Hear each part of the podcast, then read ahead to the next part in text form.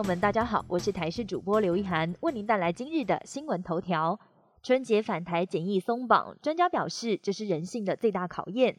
中央流行疫情指挥中心公布因应春节返台的检疫新制，让部分民众渴望有部分时间返家检疫。不过，感染科医师表示，染疫个案入境之后七到十四天发病的几率仍然是有两到三成。直言这是人性的最大考验，提醒入境者持续注意自己有没有发生类似感冒症状，并且不可以因为顾虑到确诊会打乱春节计划就不通报也不就医。否则，不但会造成亲友染疫，也恐怕再现一波本土疫情。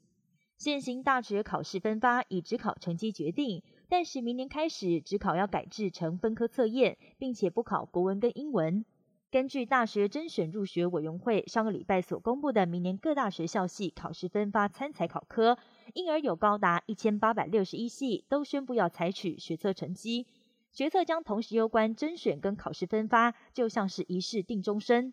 教育部长潘文忠在立法院表示，将评估改用托福等检定来取代英文升学考的可行性。东京昨天确诊降到个位数，有可能跟台湾展开旅游泡泡吗？日本 COVID-19 第五波疫情呈现快速降温倾向。台大前医师林世璧期待喊话，有没有可能跟台湾来个博流模式的旅游泡泡？因为整理数据发现，东京昨天只有九个确诊，上次个位数已经是去年五月三十一号了。而大阪昨天只有七例确诊，上次个位数也是去年七月份的事。建议可不可以从冲绳或是一些乡下地方开始开放旅游泡泡？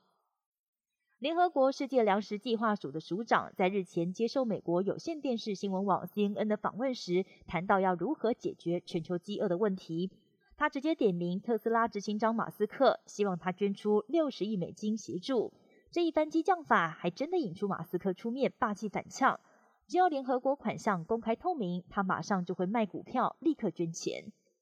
联合国气候峰会正式开跑，第一天开会，各国领袖接力致辞。英国女王也透过影片呼吁各国领袖要展现真正的政治家风范，不要只是喊喊口号而已。全球前几大碳排国之中，美国强调将转型洁净能源，印度则承诺到了二零七零年要实现净零排放。不过，中国国家主席习近平并没有现身，他只用书面致辞。而接下来的会议上，有超过一百国的领袖也预计要签署第一份重要协议，内容将承诺二零三零年以前停止砍伐森林。